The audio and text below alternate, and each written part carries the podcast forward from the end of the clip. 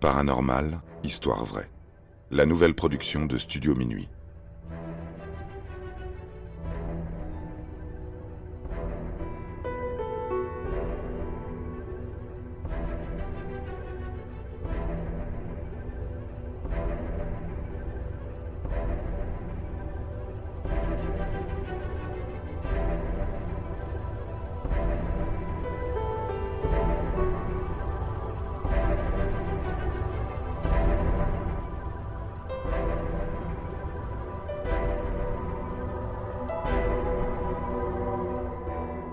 Éléonore Zugun, dans l'ombre du démon. Le 30 septembre 1926, le célèbre enquêteur Harry Price, spécialisé sur les sujets paranormaux, accueille dans son laboratoire de recherche en phénomènes psychiques une jeune fille du nom d'Éléonore Zugun. Cette jeune roumaine de 13 ans est persuadée d'être possédée par un démon qu'elle surnomme Dracul. Cela fait instinctivement penser au conte Dracula puisque l'action se déroule en Roumanie. En effet, Dracul est un mot roumain pour désigner le diable. L'adolescente deviendra son cas d'étude le plus fascinant. Voici le récit de cette incroyable histoire.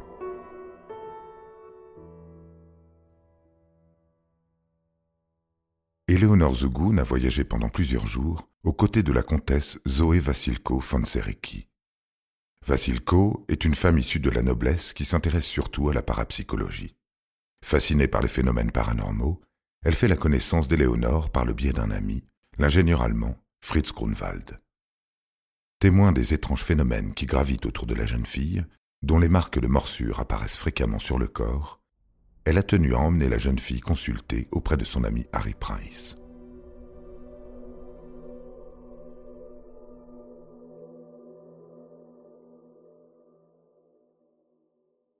Dès son arrivée à Londres, les phénomènes inexpliqués reprennent de plus belle. Au moment de s'installer, Éléonore porte sur elle une bague en argent. Elle décide de la mettre en sécurité dans la coiffeuse qui se trouve dans sa chambre. Mais lorsque vient l'heure de se coucher, elle remarque que le bijou a disparu. Éléonore est triste, puisque c'est un cadeau que lui a fait la comtesse.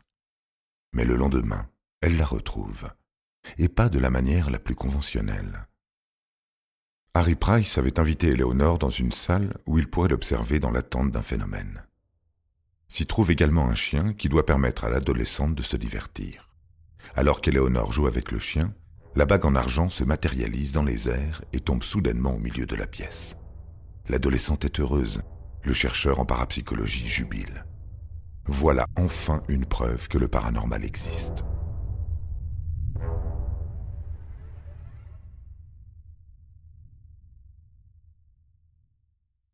Dès lors, il décide d'inviter des journalistes à son laboratoire. Clefon Palmer, un des reporters, avait apporté quelques jouets à la jeune fille. Il s'était dit que quelque chose se passerait avec ces objets si Eleanor les touchait. Mais le paranormal est imprévisible. L'adolescente profite de ces cadeaux sans que rien de spécial ne se passe avec eux. En revanche, le même phénomène de la veille se reproduit.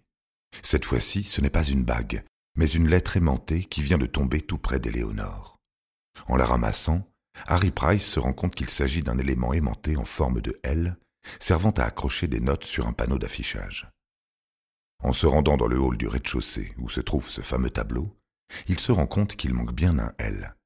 C'est comme si cet aimant avait tout à coup disparu pour apparaître quatre étages plus haut dans la salle d'expérimentation. Tout le monde est bluffé. Le chercheur est incapable de fournir la moindre explication. Cependant, ils préfèrent ne pas avancer l'idée que le diable se trouve parmi eux. Après tout, pourquoi s'amuserait-il à déplacer un aimant d'un bout à l'autre du laboratoire?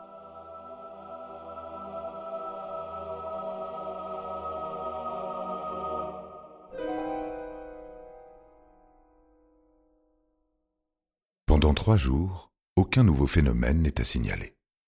Harry Price souhaite réaliser une nouvelle expérience. Il invite Éléonore à rejoindre sa pièce d'observation dans laquelle se trouvent les jouets reçus quelques jours plus tôt par le journaliste. Pendant que la jeune fille est occupée, Price dissimule à plusieurs endroits des pièces de monnaie. Il veut voir si la présence qu'Éléonore dit être accrochée à elle va à nouveau se manifester de manière anodine. Quinze minutes plus tard, une pièce tombe sur le sol, puis une seconde. L'adolescente est effrayée. Elle crie Dracul, persuadée que l'entité se manifeste à nouveau. Harry Price devra demander à la comtesse Vassilko de prendre en charge la jeune fille pour la consoler. Ce qu'il ne sait pas, c'est que ce phénomène fait remonter en elle de grands traumatismes.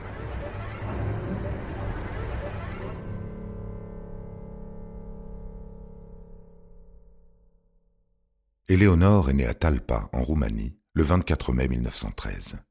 Ses parents sont paysans et ont du mal à assumer leur fonction parentale. Pour son confort, la jeune fille, dès lors âgée de 12 ans, est envoyée chez ses grands-parents à Bouhaï, à seulement quelques kilomètres de son village natal. En chemin, elle trouve de l'argent. Pour la jeune fille, c'est une véritable fortune. Ses parents ne lui ont jamais donné d'argent de poche. Elle en profite pour s'acheter des bonbons. Quoi de plus normal lorsque l'on est enfant? Pourtant, à en croire ses grands-parents, des personnes sévères et superstitieuses, elle aurait fait la pire erreur de sa vie. Éléonore Zougoun n'aurait jamais dû ramasser cet argent. Ces pièces ont été déposées par le diable pour la tenter. Maintenant qu'elle a succombé à l'appât du gain, la petite paysanne est condamnée. Si toute cette histoire paraît absurde, il n'empêche que quelques jours plus tard, les premiers phénomènes inexpliqués se déclenchent. Une véritable pluie de pierres s'abat sur la maison des grands-parents. Toutes les vitres explosent. D'autres pierres commencent à s'introduire dans la maison, brisant dans leur passage quelques bibelots en porcelaine. Ces jets de pierre, même si l'on peut penser qu'ils sont l'œuvre de mauvais plaisantins, sont accompagnés d'autres phénomènes plus terrifiants. Des objets de la maison s'envolent des meubles pour être projetés en direction d'Éléonore. Les grands-parents sont aussi furieux que terrorisés. Ils se retournent contre leur petite fille, l'accusant d'avoir apporté le diable avec elle. Cette dernière est immédiatement renvoyée chez ses parents.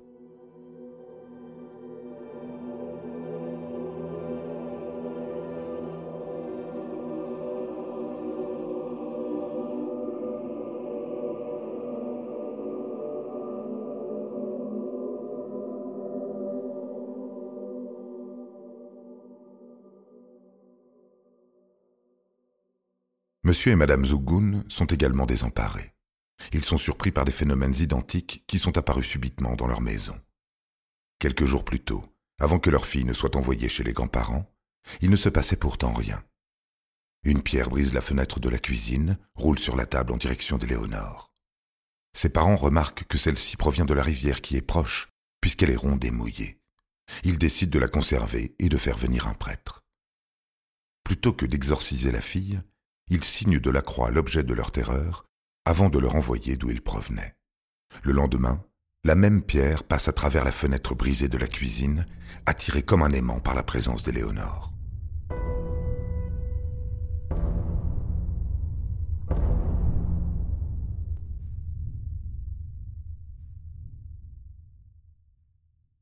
Très vite, la nouvelle va se répandre dans le village. La jeune fille a invité le diable à s'installer à Talpa. Le même phénomène de jet de pierre se produit dans chaque lieu fréquenté par Éléonore. Ses parents l'avaient confié à des voisins qui se retrouvèrent bien désemparés lorsque les pierres atterrirent dans leur salon. En quelques jours, une petite émeute secoue le village. Des paysans en colère réclament aux Zougounes de faire soigner leur fille. Elle sera emmenée chez un prêtre dans une paroisse voisine, à Macarescu. Le curé de 80 ans est incapable de maîtriser ce démon qui semble s'être attaché à leur jeune fille. Son presbytère est complètement ravagé. Un vase de terre est propulsé à travers la pièce. Une croix tombe du mur et les vitres explosent. Le prêtre chasse la fille du diable de sa paroisse. Éléonore Zougoun est rejetée de toutes parts.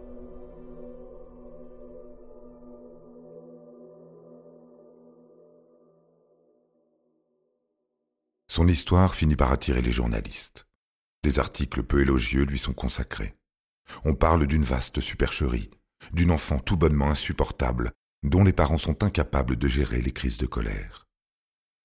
Cependant, un certain Fritz Grunwald, ingénieur berlinois, est intrigué par les faits qui sont exposés.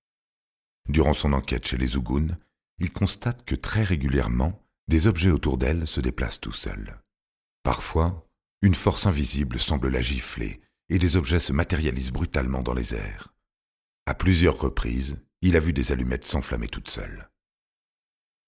Grunwald va l'observer pendant près de dix jours, prenant soin de prendre des notes de ses observations. Les preuves écrites des phénomènes paranormaux seront publiées après sa mort. Il éprouve une certaine pitié pour la jeune fille. Selon lui, son environnement ne peut pas être favorable à sa guérison. Elle doit être confiée à des personnes qui sauront la comprendre. C'est à cette période qu'il confiera la garde de la jeune fille à son amie, la comtesse viennoise Zoé Vasilko von Sereki. Étrangement, quelques jours plus tard, après avoir rejoint ses appartements à Berlin, l'homme décède brutalement d'une crise cardiaque à l'âge de 41 ans. Pendant près d'un an, Vasilko offre à sa petite protégée une vie meilleure. Éléonore s'attache rapidement à la comtesse. Même si elle continue à être persécutée par une force invisible, elle est heureuse d'avoir trouvé enfin une personne douce et aimante. Le 30 avril 1926, Vasilko la présente à son ami Harry Price dans le cadre d'une enquête préliminaire pour son laboratoire de recherche. Alors que le chercheur discute avec la comtesse, laissant Éléonore seule dans la pièce, il est alerté par un cri de douleur. Tous deux se précipitent au secours d'Éléonore. Cette dernière se plaint d'une vive douleur au bras. Et pour cause, il constate de profondes marques de dents. Quelqu'un venait de mordre violemment Éléonore, et pourtant, il n'y avait personne dans la pièce. Harry Price, ayant appris le passé douloureux de la jeune fille, pense qu'elle se serait mordue elle-même. C'est un geste très fréquent chez les enfants qui ont subi des formes de maltraitance. Pourtant, cette même journée-là, de nouvelles marques de morsures apparaissent sur son bras, mais aussi de profondes griffures au niveau de son torse.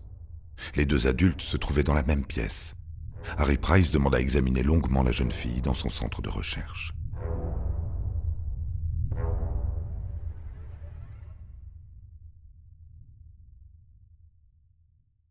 Nous voici de nouveau revenus en octobre 1926. Après l'épisode des pièces, de nouvelles morsures sont observées sur certaines parties du corps, essentiellement au niveau de ses bras et de ses mains. Le plus inquiétant, c'est que les blessures sont profondes, provoquant un enflement anormal des membres. L'emplacement des morsures suppose que la jeune fille pourrait se les avoir infligées elle-même. Les observations à Londres durent moins d'un mois. À la fin du mois d'octobre 1926, Éléonore et la comtesse rentrent à Vienne. À cette même période, les phénomènes finissent par s'estomper avant de s'arrêter complètement à la fin de l'année 1927. Étrangement, cela coïncide avec l'apparition des premières règles d'Éléonore. L'adolescente n'est pas remise pour autant à ses parents. La comtesse continue de s'occuper d'elle, lui permettant de faire des études de coiffeuse. La vie a repris son cours. On trouve des traces des événements paranormaux passés dans les récits de Fritz Grunwald et d'Harry Price. Cependant, et ce malgré l'apparition soudaine de six empreintes blanchâtres sur la poitrine de la jeune fille devant les yeux du chercheur, les sceptiques s'accordent à dire que tout était simulé. Selon les médecins, ces marques sont les formes de résurgence psychosomatique liées à la violente éducation d'Éléonore. En revanche, personne n'est capable d'expliquer la matérialisation des objets, leur déplacement ou les jets de pierre. À condition, bien sûr, que les témoignages de ces phénomènes soient authentiques. Le cas Éléonore Zugun demeure, aujourd'hui encore, un véritable mystère pour le domaine de la parapsychologie.